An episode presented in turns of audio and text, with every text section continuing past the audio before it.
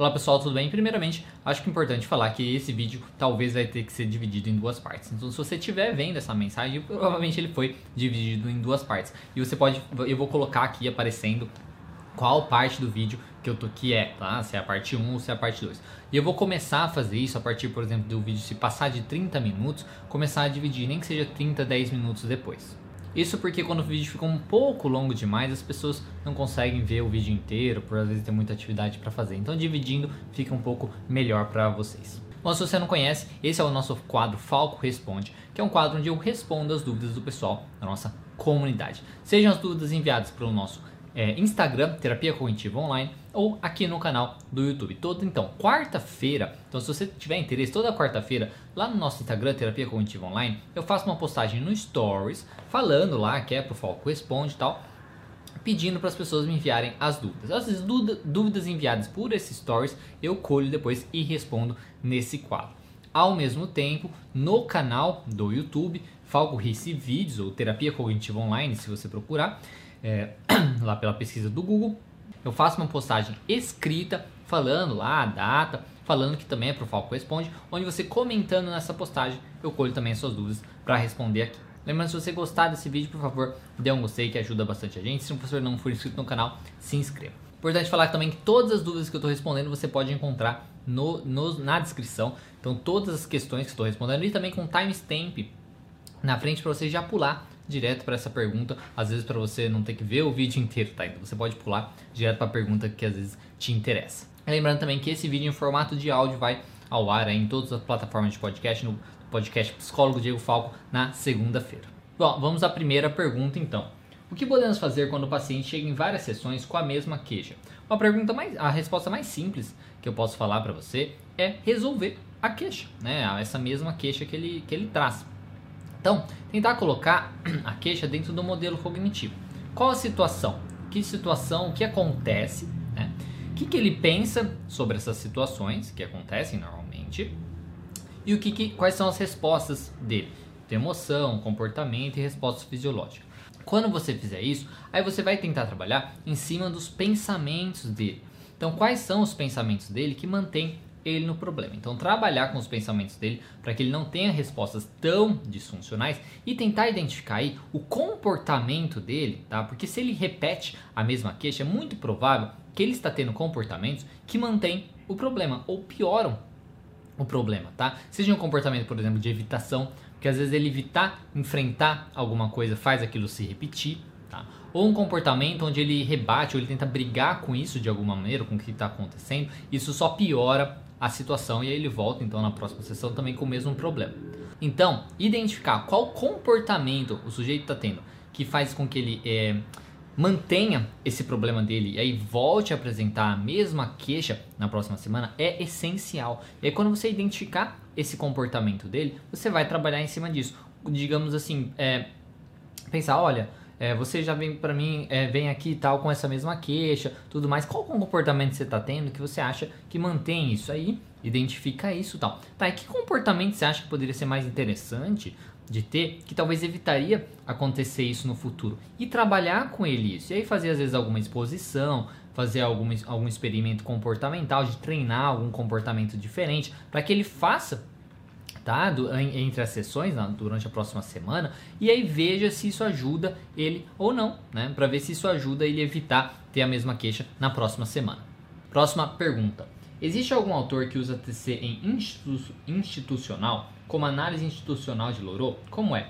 Olha, infelizmente eu não saberia dizer para você, porque como eu não trabalho com essa área institucional, com a área organizacional e tudo mais, eu não saberia dizer se existe algum autor, porque eu nunca fui pesquisar sobre isso, tá? Do pouco que eu pesquisei sobre isso, para ver se tem livros e tal, para tentar é, te responder, não foi uma coisa fácil de ser encontrada, tá? Existem alguns sites, é, blogs, assim, que falam um pouquinho como funciona a TCC na área organizacional, na área institucional, mas, infelizmente, eu não saberia é, falar para você se existe um autor que fala alguma coisa sobre isso e tal.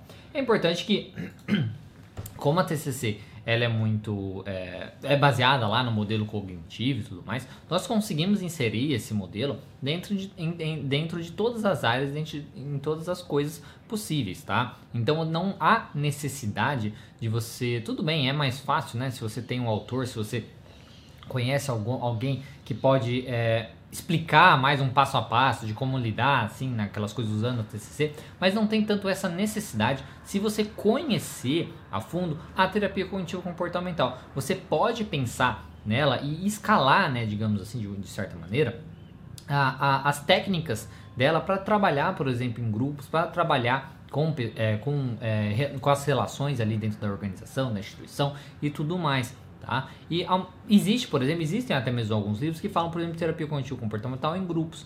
Às vezes, é, esses livros, esses materiais falando sobre grupos, pode ajudar também nessa área organizacional, institucional, certo? Então isso é o que eu teria para falar para você. Se você conhecer o básico da terapia cognitivo comportamental, você conhe consegue aí adaptar esse básico e inserir aí nesses meios, porque daí você vai trabalhar com as relações, basicamente, você vai trabalhar com a visão que as pessoas têm, então as interpretações que elas têm sobre as hierarquias, as interpretações que ela tem nas relações entre elas, no que um faz e o outro interpreta aquilo, é como ele se sente, aí o outro como ele interpreta aquilo e como ele se sente. Então, trabalhando com essas coisas dá para é, ajudar muito, tá, nas organizações e instituições. Infelizmente não saberia nenhum autor que fala sobre isso e pesquisando rapidamente aqui para te responder também não encontrei, tá certo? Então, mas o que eu aconselho é você buscar o básico e talvez a terapia cognitivo comportamental em, é, em grupos que pode te ajudar. Enquanto a isso da análise institucional de louro, eu não conheço, não faço ideia o que, que é, tá? não é a minha área, então não, não, digamos que não me interessa isso, então nunca busquei conhecer, mas infelizmente não saberia dizer, ok? Próxima pergunta. A terapia cognitivo comportamental funciona bem para outras áreas sem ser a clínica, como a escolar e hospitalar? Com certeza. Tá? A terapia cognitivo comportamental, assim como respondi na pergunta anterior, ela funciona em todas as áreas que a gente puder imaginar, seja na área é, clínica, na área organizacional, na área escolar, na área hospital, hospitalar também, tá? Então ela serve para todas as, as áreas, tá? Como ela trabalha especificamente em cada uma dessas áreas, eu não saberia dizer se existem uma coisas muito específicas, tá? Que ela faria nessas áreas diferentes da clínica, porque como eu, como eu falei até mesmo na, pergunta, na resposta anterior, como eu não trabalho com essas áreas, eu nunca é, estudei muito a fundo para saber se tem alguma coisa muito diferente. Mas do que eu observo, do pouco assim que eu observo, seja em congresso ou em outras situações ou em algumas leituras que eu acabo encontrando aí quando eu estou fazendo minhas pesquisas, é que é, não foge muito do básico. Então, novamente, você conhecendo o básico da terapia cognitivo comportamental, que é a, a ideia de trabalhar em cima do modelo cognitivo ali do paciente, você consegue inserir isso em todas as situações. Você basicamente vai buscar entender, por exemplo, as interpretações do aluno sobre a escola, as interpretações do aluno sobre o professor, do professor sobre o diretor, do professor sobre o aluno e o comportamento que eles têm que manter o problema. Tá? Então isso pode ser inserido em qualquer parte. Na área hospitalar também, mesma coisa. A interpretação que o paciente tem sobre o transtorno dele, sobre o problema dele, sobre a doença dele, a interpretação que ele tem sobre o tratamento, tá? E o comportamento que ele tem que às vezes ajuda, melhora ou piora tá? a, a situação dele, a interpretação que os parentes têm, a interpretação dos é, funcionários ali, tá? Sobre a morte, sobre a perda, sobre estar cuidando de um doente. Então, trabalhando em cima aí da, da questão do modelo cognitivo, você consegue inserir isso em todas as, as, as áreas. Tá? E aí vai da sua maneira, da sua criatividade de colocar isso e mudar um pouquinho. Mas sim, ela pode trabalhar em todas as áreas e você consegue encontrar material para também trabalhar em todas as áreas, imagino eu. Pelo menos, por exemplo, com grupos. E assim você sempre consegue é, encontrar. E isso pode ajudar um pouco. Na questão que se funciona bem, eu sei que na área hospitalar funciona muito bem. Tá? Na área hospitalar, no que a gente vê, por exemplo, em pesquisas, às vezes tem relacionado com a área hospitalar, eu sei que funciona muito bem. E é muito provável que funcione muito bem nas outras também, não tem porquê não. Porque como a gente trata de indivíduos, né, do, do da interação das pessoas, quando a gente melhora essas interações e melhora a interpretação das pessoas sobre as situações e tudo mais, isso tende a melhorar. Então ela não tem por que não funcionar bem nas outras áreas é, de atuação. Próxima pergunta: Como a TCC trabalha o luto em caso de suicídio? É, a gente trabalharia muito, é, como sempre, a interpretação do sujeito sobre aquilo. É muito provável que, é muito possível, né, que a pessoa que está sentindo um luto porque alguém se suicidou, por exemplo, às vezes se sente responsável de alguma maneira ou é, culpado, né? Se, tipo, ah, eu poderia ter feito mais, como eu não percebi isso, eu não estava lá naquele momento, se eu tivesse lá, né, é, eu deveria ter feito mais, ou nossa, é, o que, que eu fiz de errado, né? coisas nesse sentido. Então isso é muito provável. E essas coisas é, pioram um pouquinho o luto. Porque assim, o luto, como é, eu sempre falo lá na minha coluna do luto, ele é uma coisa normal. Né? Todo mundo sente, passa. É, a maioria das pessoas. Tem gente que às vezes não, sente, não tem um processo de luto tão intenso assim que é, seja perceptível.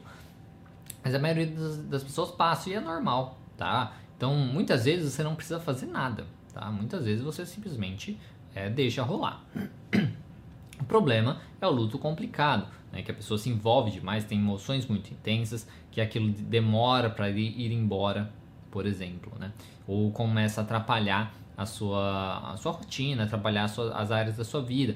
Ela deixa de trabalhar, deixa de se socializar, deixa de fazer as coisas. Aí é um pouco complicado. Mas como a gente vai lidar com isso é justamente com a interpretação do sujeito. Então a interpretação que ele tem, teve sobre aquele ato, sobre aquilo que aconteceu, sobre o suicídio no caso, né? Então o que ele interpreta daquilo e a interpretação dele, o comportamento que ele tem, que às vezes mantém ele no problema. Então ficar parado pensando sobre isso, evitar se você encontrar com outras pessoas, né? evitar encontrar com outras pessoas porque ele quer ficar ali pensando, se isolar, né? Então, a gente, o como a gente vai trabalhar é basicamente isso, a interpretação que o sujeito tem sobre o acontecido, para a gente trabalhar. Poxa, será que você é responsável mesmo? Será que é, você tem a sua responsabilidade é um pouco menor do que você acredita? Será que você é realmente culpado nessa situação? Vamos buscar evidências disso. Continuar pensando dessa maneira ajuda em alguma coisa. É, se você pensasse diferente, seria positivo para você? Como seria diferente a sua vida? Qual a sua meta nessa situação? Existem outras pessoas que talvez dependam é, de você e você ficar nessa situação ajuda, por exemplo, a sua relação com essas outras pessoas. Então, trabalhar justamente com a os pensamentos que o sujeito tem sobre o acontecido é de extrema importância fazendo questionamento sobre isso. E aí a parte do comportamento é ver também o comportamento que o sujeito está tendo que mantém ele nesse problema, mantém ele nesse luto complicado, evitando é, fazer com que esse luto passe. É, e aí a gente vai trabalhar com que ele tenha uma ativação comportamental, volte suas atividades, tudo mais, para que ele se sinta mais é, normal, digamos assim. Entender que a, a parte do, do suicídio, né, é aceitar basicamente que essa parte que, independente do que for, a pessoa não é responsável pelo outro ter cometido algo contra a sua própria vida. Né? Ninguém pode ser responsável é, por conta disso. Tá? Do mesmo modo que uma pessoa que mata outro, né, a, a vítima não é responsável pelo outro ter matado, por mais que ela tenha às vezes provocado ou irritado o outro. Né? Ela não pode ser responsável da pessoa que matou, tá? Pelo ato da pessoa. Então, a pessoa que comete contra a própria vida, ela é total responsável por aquilo tá? Ninguém é, pode ser culpado, né, responsável por outra pessoa ter cometido isso. Lógico que a gente pode ajudar a pessoa a se sentir melhor, às vezes ajudar ela a evitar fazer isso, mas ninguém é responsável pelo ato do outro. Próxima pergunta: Como tratar o transtorno bipolar? Eu imagino que você está falando bipolar, que poderia ser borderline, né? Mas se fosse borderline seria transtorno de personalidade TPB, talvez. Mas enfim, como tratar o, o transtorno bipolar em adolescentes com TCC e como estruturar a primeira sessão. Bom, o trabalho para trabalhar, o trabalho para trabalhar com o borderline, com o bipolar, é justamente a gente é, tentar trabalhar com o sujeito dele começar a perceber quando ele está entrando em algum algum modo, tá? Se ele está entrando no modo mais depressivo, no estado mais depressivo ou no estado de mania, né, ou hipomania. Então, ensinar aí, fazer ele perceber, reconhecer, né, no, as suas o que, que ele começa a evidenciar, a mostrar, né, através dos seus comportamentos, seus pensamentos, que ele está entrando naquele estado. Quando ele percebe isso, aí a gente vai tentar ensinar com que ele tente desviar daquilo e evitar entrar naquilo, seja discutindo, é, é, avaliando os pensamentos, interpretando de outra maneira, reestruturando isso, respondendo esses pensamentos, aprendendo a lidar com essas maneiras e evitando ter comportamentos que pioram a situação. Se ele começou entrando em estado mais depressivo, evitar ao máximo tentar se isolar, ficar sozinho, é, manter lá os pensamentos negativos, preocupação. Se ele está entrando no estado de mania, evitar é, se agitar demais no sentido de é, ir na festa, evitar usar drogas, evitar essas coisas que possam só piorar as situações, tá? Então, isso é uma maneira que a gente trabalha. Na questão da primeira sessão, não tem muita diferença, né? Você vai trabalhar a primeira sessão como sempre, que é fazer uma avaliação do sujeito, né? Saber se ele tá assim ou assado. Agora, na primeira sessão de tratamento, se a meta né, é, é justamente trabalhar com a, a a questão da bipolaridade, a gente vai trabalhar também como a gente sempre faz, na questão de identificação dos seus pensamentos disfuncionais, dos seus comportamentos. O que a gente pode diferenciar aí é se o sujeito já se conhece muito bem como bipolar, já sabe muito bem é, os comportamentos que ele tem quando ele está naquele estado de mania, os comportamentos que ele tem no estado depressivo, isso talvez seja pode ser interessante fazer, né? às vezes listar essas questões para você conhecer e para ele também colocar aquilo para fora, para que ele já fique um pouco mais atento em relação a isso. Então isso eu acho que é uma alteração que tá. Eu não sei especificamente se existe algum é, protocolo específico para o transtorno bipolar, onde você, ah, na primeira sessão você tem que fazer dessa maneira e tal, tá? Porque é, eu não faço dessa maneira, eu simplesmente sigo a, a terapia cognitivo comportamental normal e vou adaptando para cada é, transtorno, tá certo? Próxima pergunta. O que você acha do inventário da depressão e da ansiedade que tem no livro da Mente Vencedor? Humor. Eu acho que é ótimo, são ótimos inventários, são muito, muito parecidos com os inventários do Beck, né, do, de ansiedade e depressão, e eu acho que é uma ótima alternativa, justamente agora que a gente não pode mais, mais né, não pode não pode mais não, não pode mais utilizar esse, esse, os inventários do Beck por conta de eles estarem desfavoráveis para o conselho de, de psicologia. Tá? Então, como eles estão desfavoráveis, a gente não pode mais utilizar porque é questão de ética.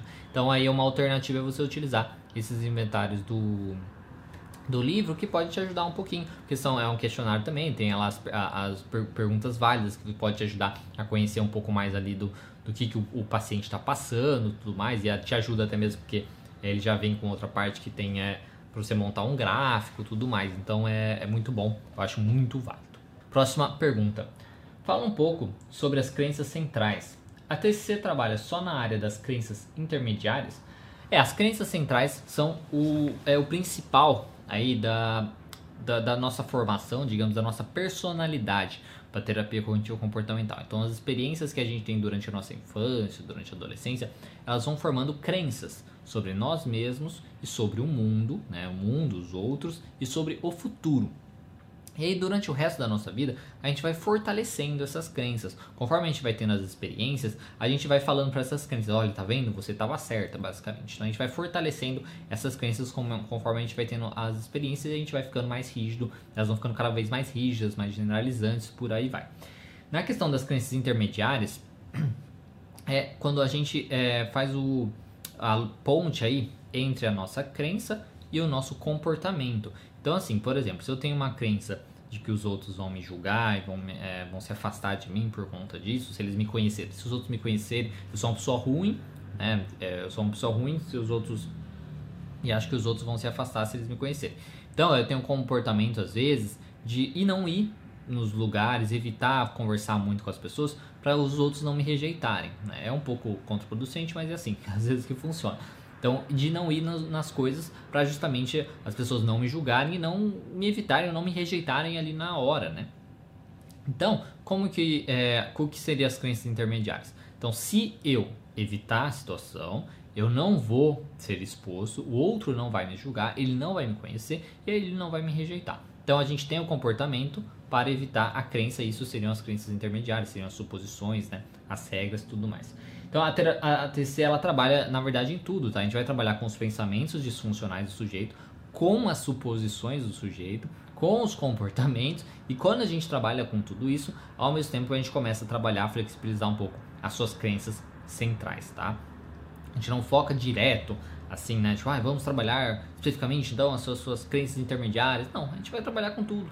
A gente trabalha com, as, com os pensamentos que o sujeito tem ali naquela semana, que não necessariamente são algumas suposições, tá? Então, é, porque a gente vai trabalhando aquilo para ir, ir treinando ele na identificação dos pensamentos, para treinando ele na resposta desses pensamentos, e aí com a prática vai ficando mais fácil.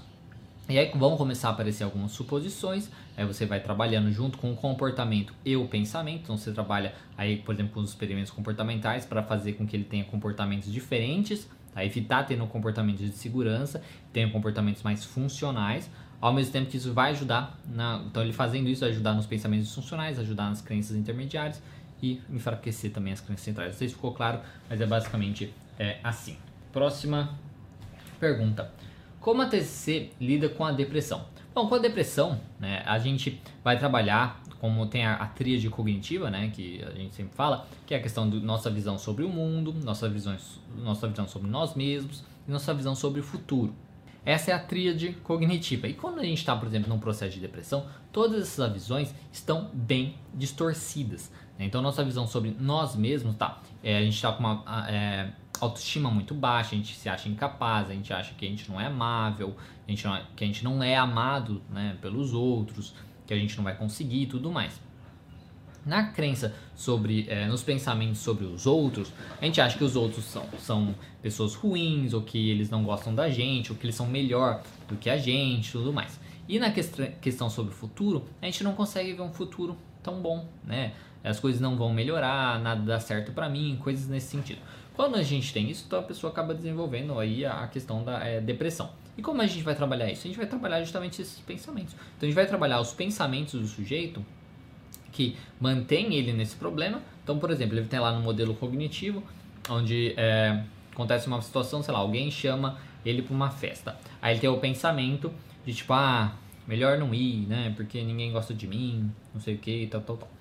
Só que ele, tendo esse pensamento, ele vai ter o comportamento às vezes, de ficar mais isolado. Só que ele tendo esse comportamento de ficar mais isolado, é aí que ele vai se acabar se afastando dos outros. E aí ele se afastando dos outros, torna, tá vendo? As pessoas se afastam de mim. Mas, tipo, ele que começou o negócio se afastando dos outros. Então a gente vai trabalhar com os pensamentos disfuncionais do sujeito, tá? Que é, mantém ele ali naquela, naquela, naquele estado mental ruim, trabalhando com evidências, trabalhando com poxa, mas é, sempre foi assim, quando você estava com é, pensamentos diferentes, isso acontecia, quando você estava com pensamentos diferentes, você se sentia dessa maneira, será que você não está será que você não está exagerando, será que você não está tendo uma distorção cognitiva, será que seu estado mental não está atrapalhando aí os seus pensamentos e tudo mais, então a gente vai trabalhar em cima dos pensamentos aí do sujeito, que fazem com que ele se sinta muito mal, ao mesmo tempo que a gente vai trabalhar a ativação comportamental, a ativação comportamental quer fazer o sujeito ter o comportamento contrário do que ele quer ter. Se ele vai querer se isolar, é fazer com que ele saia, é fazer com que ele faça atividade física, é fazer com que ele se relacione com as pessoas, tá? Se socialize. Porque isso, por mais difícil que seja para ele, é uma coisa que ele fazendo isso, ele vai se sentir melhor, tá? Porque ele vai ter evidências que vão ir contra um pouco o seu pensamento disfuncional isso vai fazer ele se sentir melhor e vai manter ele num estado de humor né, melhor e isso ajuda ele a manter esse comportamento aí conforme vai indo, vai fortalecendo vai mudar. É um pouco, né? Isso é uma maneira simples de falar. Então a gente vai trabalhar com os pensamentos disfuncionais do sujeito, que trazem ali aquela emoção bem é, negativa que ele tem, todas aquelas respostas fisiológicas que ele tem na questão é, depressiva e a gente vai trabalhar também a questão da ativação comportamental, que é fazer o sujeito ter um comportamento para tirar ele daquela situação, tá? Ele às vezes não quer levantar, não quer comer, não quer tomar banho, é tentar fazer totalmente o contrário disso. E é muito difícil, mas é uma coisa de tentar valorizar cada passo. Levantou da cama hoje, nossa, que bacana. Isso é uma conquista para uma pessoa depressiva, tá? Não é porque muitas vezes ele vai tentar se desvalorizar, mas isso é uma coisa que todo mundo faz. Mas não, mas para ele, principalmente nessa situação, é difícil e ele conseguiu. Então é tentar valorizar e valorizar bem mesmo isso, sabe? De levantar da cama, dele conseguir é, ir tomar café com os pais, de, sabe, fazer as coisas que ele tem que fazer no dia a dia é, e tem que valorizar muito isso, que ele está conseguindo fazer isso nesse estado, mostrar que ele é muito capaz de fazer isso, tá certo? Então ele precisa fazer essa ativação comportamental também. É, próxima pergunta: Como seria a psicoterapia breve na sua abordagem? É, a psicoterapia breve na minha abordagem, não sei se existe alguma coisa muito específica da terapia cognitivo comportamental para é, breve, assim, ah, se for breve, faça dessa maneira, né? O que a gente é, poderia fazer é justamente trabalhar direto no modelo cognitivo do sujeito. Né? Então a gente em vez de ensinar tanto assim como a TCC funciona, avaliar a parte da, da, da das áreas da vida do sujeito, coisas assim, a gente talvez já mira direto no problema. Qual o seu problema? Qual a sua dificuldade essa semana? Qual a sua dificuldade que você quer resolver? Ah, essa dificuldade, vamos lá, coloca no modelo cognitivo. Então, seria o que a gente faz durante a sessão, das sessões de tratamento normal, só que não, sem aquela parte inicial de fazer uma avaliação, tudo mais, de fazer metas, todas essas questões. Seria o que a gente faz normalmente, que é trabalhar, tá, essa semana aconteceu alguma coisa, então o que você quer resolver? Trabalha aquilo, aquele foco, monta aquilo lá, coloca aquilo lá dentro do modelo cognitivo, trabalha ali com os pensamentos disfuncionais, é, identifica ali comportamento de segurança que mantém, na estratégias compensatórias que mantém o sujeito naquele problema e vamos trabalhar com isso. Então, olha, então, basicamente, responda, vamos responder seu pensamento, vai lá na sessão, responde, responde, escreve, dá cartão de enfrentamento para a pessoa estar tá lendo, enfrentando aqueles pensamentos. Comportamento, ah, esse comportamento que você tem então te mantém no problema. Que outro comportamento poderia ser diferente, é, que seria melhor para você, que talvez te levaria para uma resposta diferente? Ah, esse comportamento, poxa, que acha então de a gente colocar esse comportamento em prática, de você tentar fazer isso diferente? e tal. Então, isso seria, é, imagino, a questão da terapia breve para a terapia cognitivo comportamental. Novamente, como eu não trabalho com terapia breve, eu não sei se existe uma coisa bem específica assim para é, trabalhar com breve, mas imagino que seja mais ou menos nessa, nessa questão. Por, por exemplo, quando a gente fala da área é, hospitalar, muitas vezes a gente precisa mesmo ser um pouco mais rápido, porque é o paciente está passando só por ali, né? ele vai fazer um tratamento e tudo mais. Então, às vezes, essa questão de foco na resolução de problemas é um, é um, pode ser um pouco mais interessante do que trabalhar, de conhecer o paciente, conhecer o transtorno, a gente vai trabalhar tão a fundo isso, a gente vai focar mesmo na resolução desse problema. Vamos resolver o seu problema aqui, qual é a sua queixa, agora resolvendo aqui e segue em frente. Próxima pergunta. O que a TC fala sobre neurose, psicose e psicopatia? Bom, psicopatia é basicamente as pessoas que têm o transtorno é, de, é, antissocial, né? Transtorno de personalidade antissocial. Nem todo mundo que tem o transtorno de ansiedade de, de personalidade antissocial, elas são psicopatas, mas os psicopatas, normalmente, né, pelo menos até então, é, possuem o transtorno de personalidade antissocial. Tá? Então a psicopatia nada mais é que um transtorno de personalidade né, o transtorno de personalidade antissocial, que é um pouquinho exacerbado aí para a pessoa cometer atos um pouco mais sérios, mais complicados, ter um pouco mais lidado com os seus é, sentimentos. Então, para TCC, a gente se baseia muito, como a gente se baseia muito em questão de evidências, a gente se baseia no que é da medicina, do que é da ciência. Então, a gente se baseia do que a medicina fala. A gente se baseia lá no DSM-5, né, no, no, no, manual de transtornos, tá? Então, é, não existe tanto assim, o que a TCC vê sobre isso? Não, a gente se baseia justamente lá na, na área médica, o que eles falam sobre os transtornos. Na questão da psicose, a psicose é, é, um, é, um, é uma, digamos, é um sintoma de vários outros transtornos, né? Por exemplo, a, a pessoa pode ter depressão, depressão com sintomas psicóticos, Tá? Então pode ser depressão com sintomas psicóticos. Psicose, é, normalmente, é, sintomas psicóticos tem a ver com alucinação, delírios, coisas assim.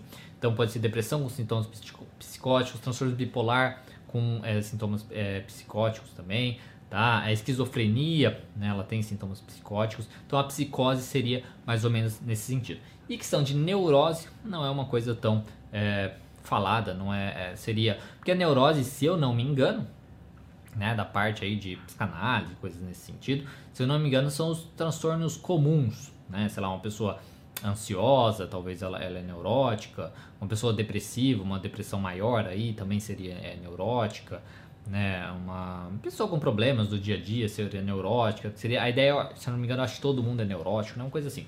Se eu tô, tô, não sei se eu tô viajando. Mas então assim, na, essa seria a visão, tá? Você se baseia muito na área médica, psiquiátrica mesmo, tá? A gente não, não tem muito uma teorização tá? sobre essas questões. Por isso que a TCC é muito prática, ela é muito é, fácil de você é, aprender e de você explicar para as pessoas, de você conseguir trabalhar, tá? E por isso que ela é tão mais científica também. Ela não é tão é, subjetiva né, de ficar interpretando as coisas. Não, ela tem uma hipótese do funcionamento do sujeito, coloca em prática aquela hipótese e pronto.